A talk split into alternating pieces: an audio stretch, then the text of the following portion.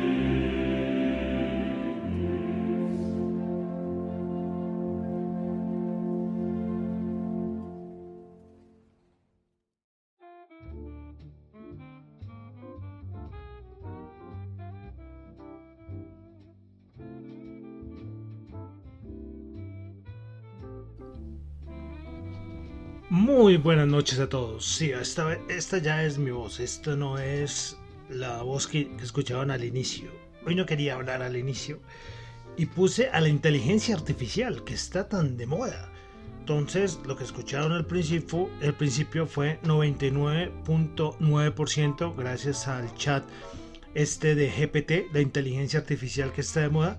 Y nada, con una, con una vocecita, pues hizo el, inicio del programa. ¿Qué tal? ¿Qué opinan?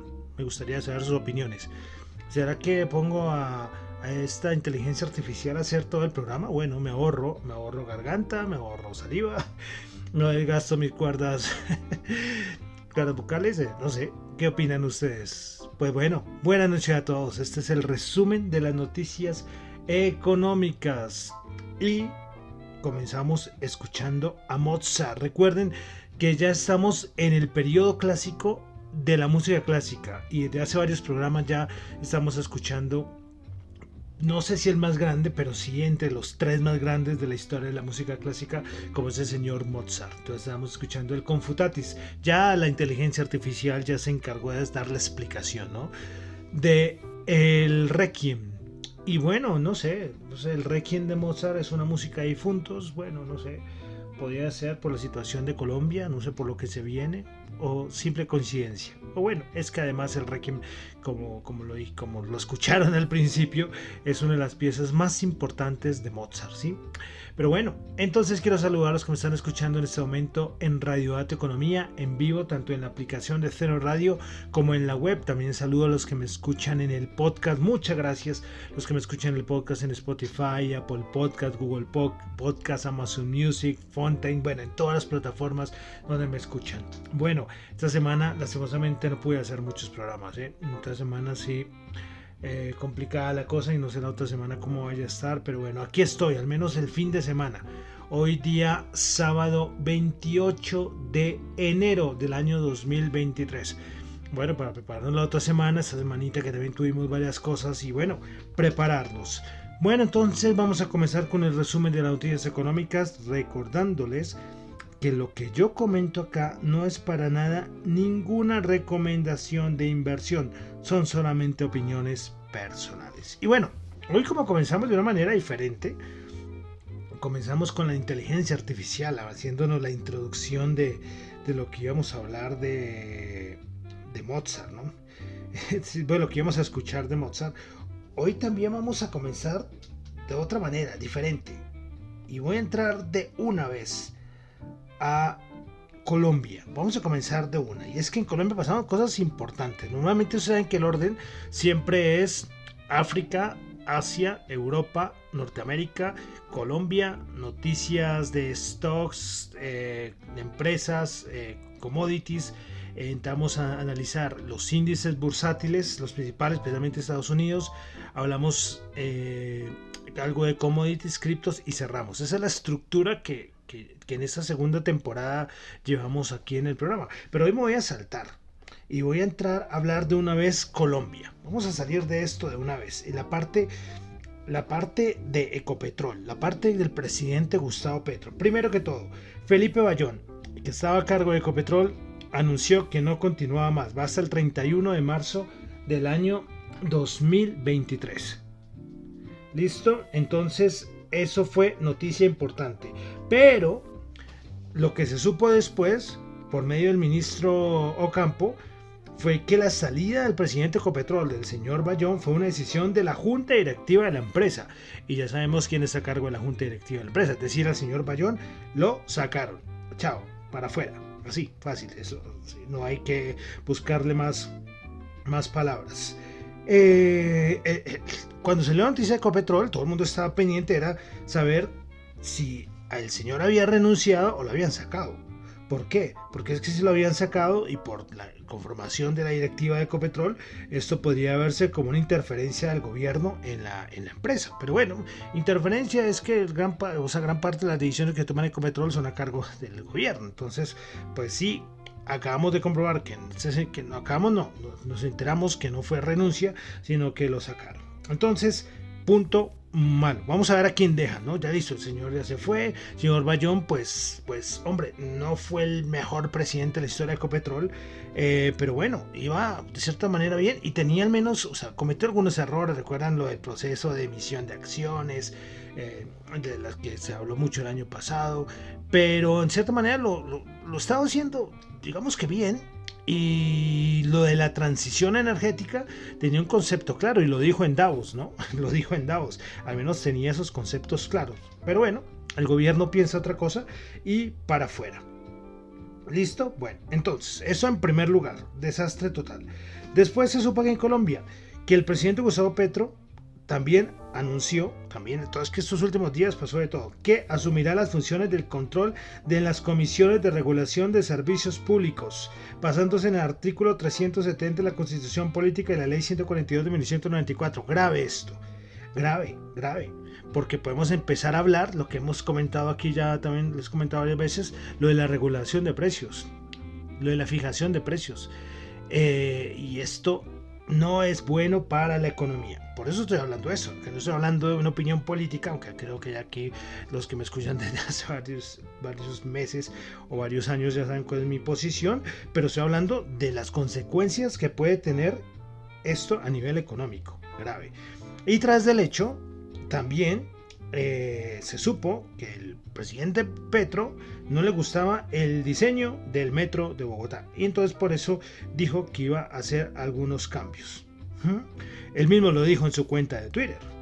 No acepté propuesta de extender el metro de Bogotá hasta la calle 100, solo dejando subterráneo el trayecto calle 72 a la calle 100, porque además de ser socialmente segregadora, es el tramo donde precisamente sí se puede hacer elevado por la gran distancia entre las aceras. Bueno, eso le va a costar al país, nos va a costar varios millones, no tengo aquí la cifra, bueno, no sé, ya lo han se leído en otros medios, y el tiempo, yo creo que ya, yo ya me voy, yo ya me voy eh, eh, metiéndome en la cabeza que no voy a montar en el metro Bogotá, o sea, tenía alguna ilusión, ¿eh? tampoco es que yo decía, oh, sí voy a montar, pero al menos uno veía que estaban en las obras, bueno, retrasos, retrasos, caprichos del gobierno y bueno, y todo se junta con, recuerden las declaraciones que de la ministra, de la ministra de Minas, que, que sigue en su cargo, la viceministra sí, ¿no? La viceministra se supo que ya le aceptaron ya que la renuncia y ya se va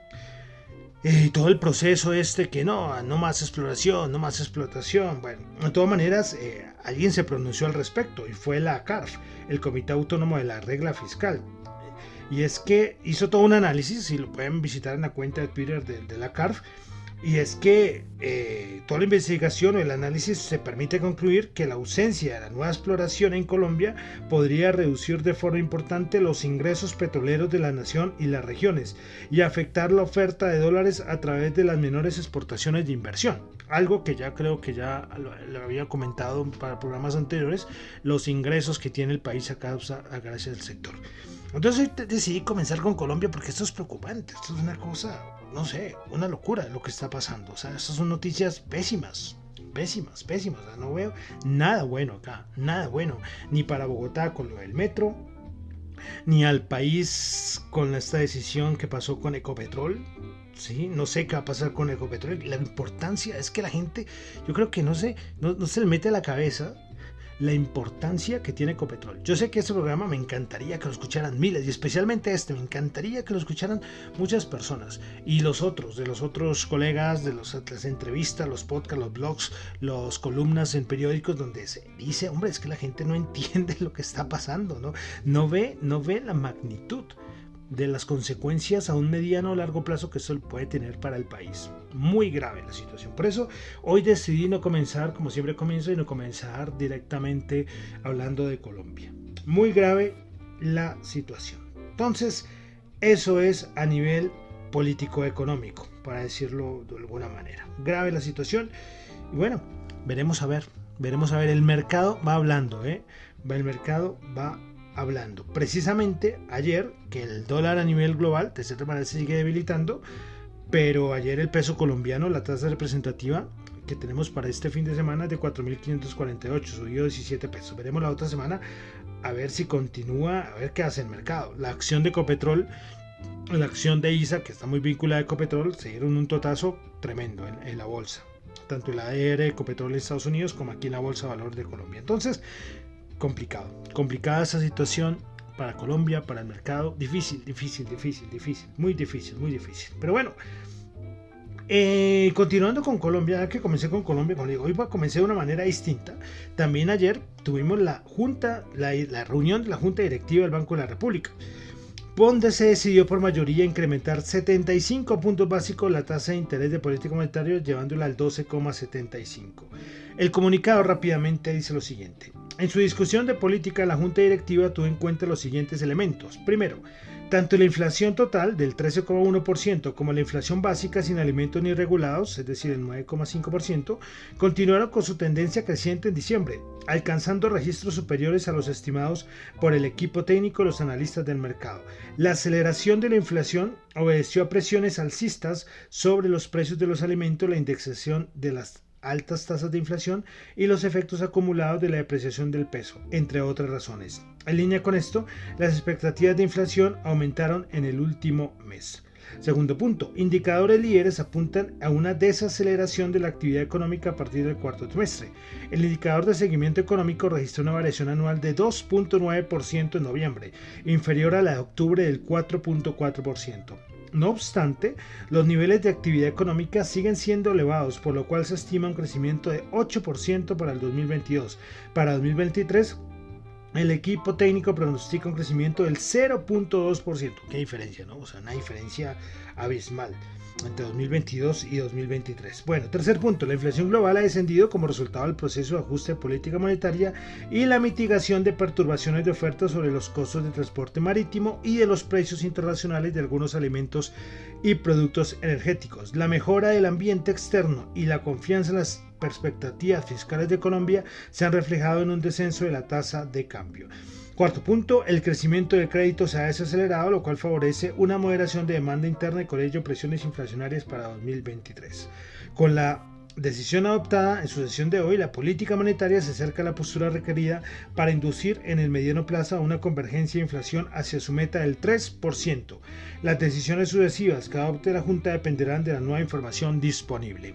Información disponible. A ver, hay algo claro y es que se mantiene la meta del 3%. Entonces el Banco de la República va a tratar de seguir y de conseguir la meta, llegar a la meta del 3%. ¿Qué pasa? Si la inflación sigue subiendo, pues acá el gobierno sigue haciendo un montón de cosas locas y tranquilamente el dólar se puede disparar, esto también va a afectar a la inflación. No se sabe hasta qué punto la independencia del Banco de la República haría que se mueva esta meta de inflación y subir la meta de inflación sería grave porque, porque empezaríamos a decir, bueno, una inflación alta, vamos a vivir con inflación alta. Y recuerden, la inflación es el peor impuesto de los pobres. Para los pobres y para todos, porque a todos nos aplica. Los ultra millonarios, que no sé si quedarán aquí en Colombia, ya se irán yendo, son los que menos se preocupan.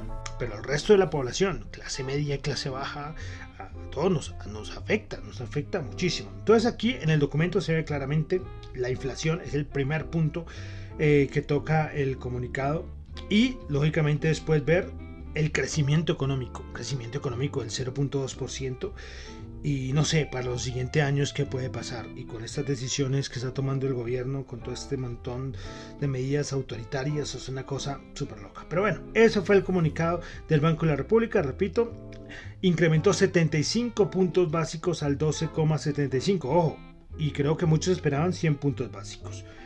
Bueno, eh, Siguiendo aquí en Colombia, la Superintendencia Financiera anunció que la tasa de usura quedó en 45,27% para febrero, lo que representa un aumento de 200 puntos básicos eh, frente al periodo anterior. Las tasas de interés, ojo, siguen altas. Y finalmente, Colombia, vamos con la encuesta de opinión empresarial del mes de diciembre. El índice de confianza comercial en noviembre era 19,2, en diciembre subió a 22,6 el índice de confianza industrial en noviembre era el 0,1, vuelve a terreno negativo, quedan menos 1,2%. Expectativas de empleo en la industria en el tercer trimestre de 2022 era el 5,2% y en el cuarto trimestre bajó al 2%. Y la percepción de contrabando y la industria en el tercer trimestre del 2022 era el 0,5% y en el cuarto trimestre subió al 8,7%. Bueno, hoy como les digo, ya terminamos Colombia. Hoy con eh, un poco al revés el programa, pero quería de una vez hablar de ese tema de Colombia que, que me preocupa. Me preocupa, ¿verdad? muchos estamos preocupados, preocupados, preocupados. Bueno, entonces dejamos ya Colombia, vamos a Ah, bueno, una cosita de una de Latinoamérica para hablar de una vez, como está el programa al revés, es que están, se reunieron en la de la CELAC, eh, donde Brasil revolvió por, gracias a, Lula. Eh, pero el presidente de Uruguay Que recuerden, Uruguay de los pocos países de la región que no, está, no, es, gobernado por, no es gobernado por la izquierda. El presidente de Uruguay dijo lo siguiente, eh, que la organización, es decir, la CELAC, corre el riesgo de convertirse en un club de amigos ideológicos. Ahí lo dejo, muy claro, el presidente de Uruguay. ¿Qué tal con los vecinos que tiene? Y tan pequeñito que es Uruguay. Bueno, entonces vamos a Asia, donde tuvimos el índice del precio del productor en Australia 0.7% el dato del cuarto trimestre, anterior 1.9%. Vamos a Europa donde tuvimos al Instituto Alemán IFO hablando sobre cómo está la economía alemana. Pues bueno, eh, a nivel de la expectativa de, cómo está el clima de negocios en Alemania, se esperaba 90.3, quedó en 90.2, pero mucho mejor al 88.6 anterior. Eh, los economistas que hacen parte del Instituto Alemán IFO dicen que probablemente no habrá recesión, pero probablemente el PIB sí va a disminuir ligeramente en el primer trimestre del año 2023. Y que la economía alemana inició el año con un cauteloso optimismo. Yo estoy de verdad, como dicen los españoles, flipando. En un mes, ¿cómo cambió toda la perspectiva? Y es que le digo, no fue en dos meses. Recuerden, yo creo que ustedes pueden escuchar los programas de diciembre donde todo el mundo, no, la recesión, Europa va a ir muy mal, Alemania y Italia, recesión fijo. Y en menos de un mes, ¿cómo cambió todo el discurso? Es de verdad impresionante, ¿no? Y esto, lógicamente, también en los mercados, ahorita vamos a ver en mercados bursátiles se ha visto, ¿no? Pero impresionante. Bueno, en España tuvimos dato de Producto Interno Bruto del cuarto trimestre del año pasado, el dato interanual 2.7%, anterior 4.8%. Vamos a Estados Unidos.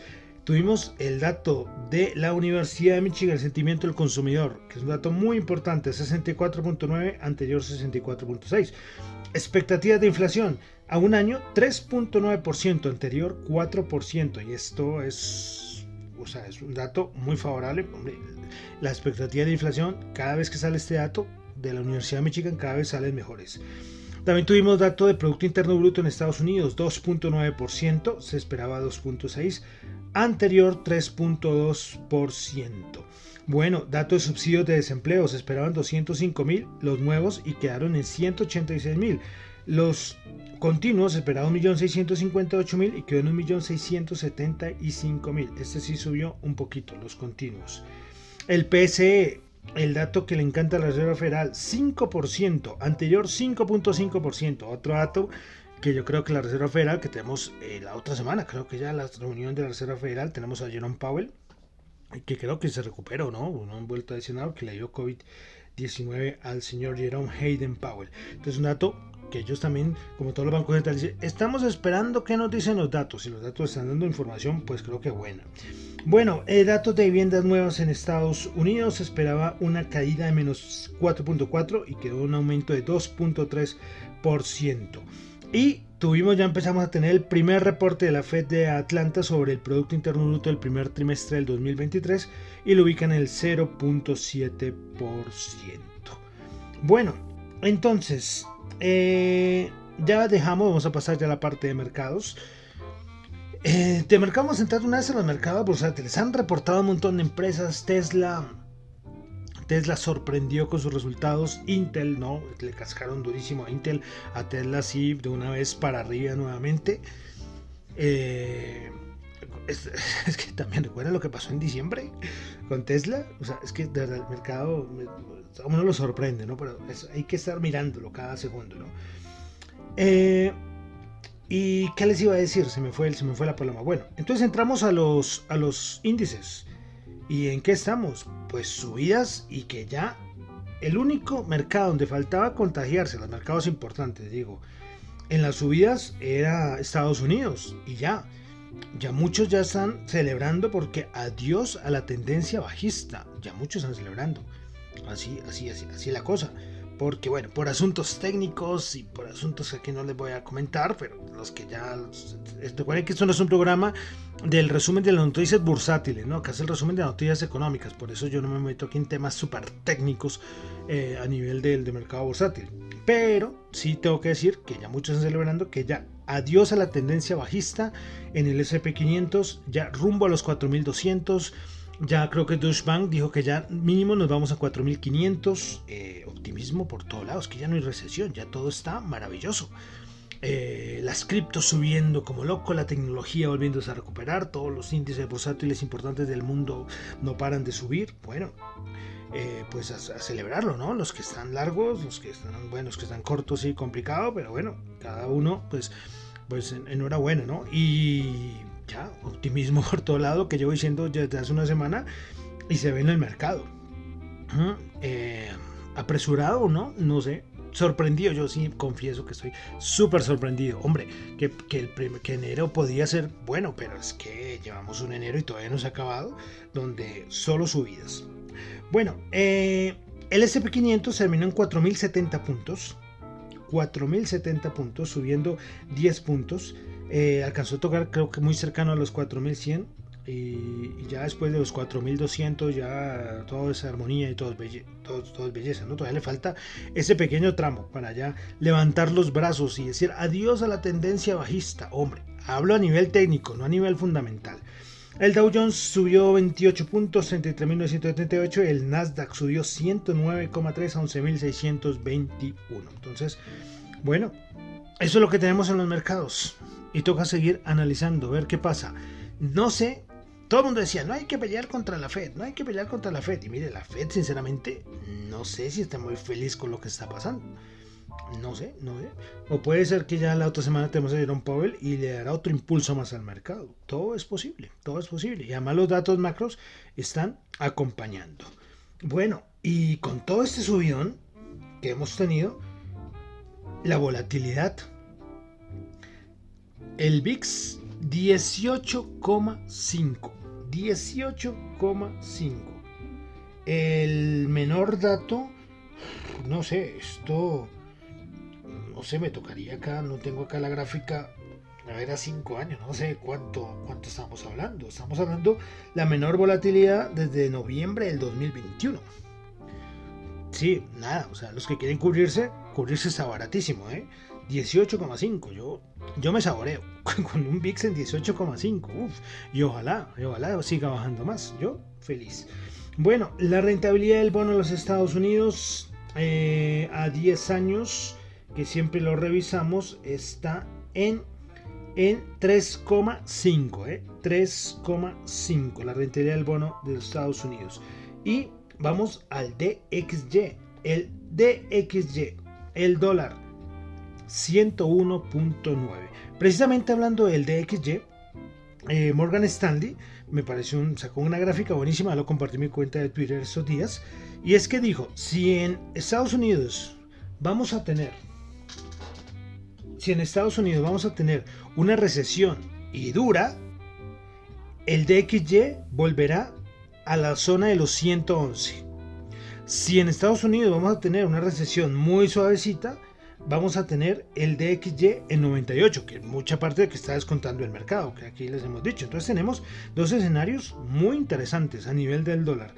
Ojo, el mercado y el mercado bursátil todo está descontando que es que ni siquiera está descontando recesión y que por si al caso tendríamos una recesión muy suavecita, una soft landing. Entonces eh, veremos. Ojo que el mercado, si este mercado se llega, llega a pasar algo que no tenga esperado, o sea, a los 3.500 nos vamos, pero, pero enseguida, ¿eh? Eso sí, lo, aseguro.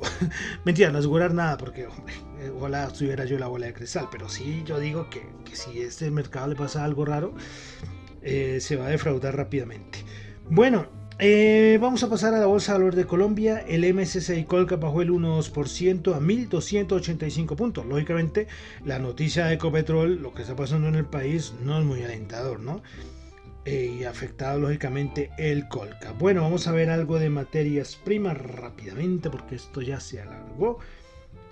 Y las materias primas, el oro 1928, súper fuerte, y claro, por el DXY tan débil, el WTI 79,3 y el Bren 86,3. El Bren 86,3. Bueno, y vamos a terminar como siempre con las criptos. Vamos con las criptos.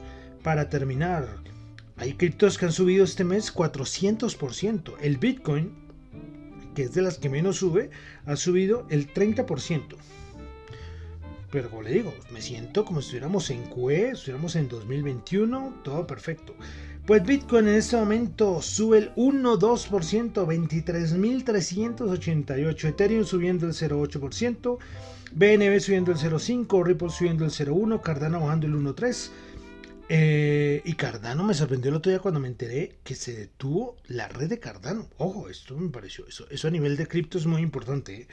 Bueno, Dogecoin subiendo el 1,9%, Polygon bajando el 0,2% y Solana bajando el 0,8%. Y bueno, con esto terminamos por el día de hoy con el resumen de las noticias económicas. Larguito el programa, un poco raro, ¿no? Que comencé con lo de Colombia, pero bueno. Eh, antes volé, porque no había hecho programa en los últimos días y pues me tocó acá traer todo, porque este es el resumen de las noticias económicas. Me despido, mi nombre es John Torres, me encuentra en Twitter en la cuenta arroba John en la cuenta arroba datoeconomía para asuntos de la emisora arroba datoeconomía R y radio datoeconomía arroba gmail.com. Recuerden, todo lo que yo digo acá no es ninguna recomendación de inversión, son solamente opiniones personales de este servidor. Bueno, y vamos a terminar con música. Recuerden que estamos en el periodo clásico de la música clásica y estamos con Mozart desde hace unos programas y estamos escuchando al principio el Confutatis de su Requiem. Y pues vamos a escuchar la pieza más conocida del Requiem de Mozart, como es La Lacrimosa. Entonces, con la Lacrimosa del Requiem de Mozart, terminamos por el día de hoy el resumen de las noticias económicas. Muchísimas gracias.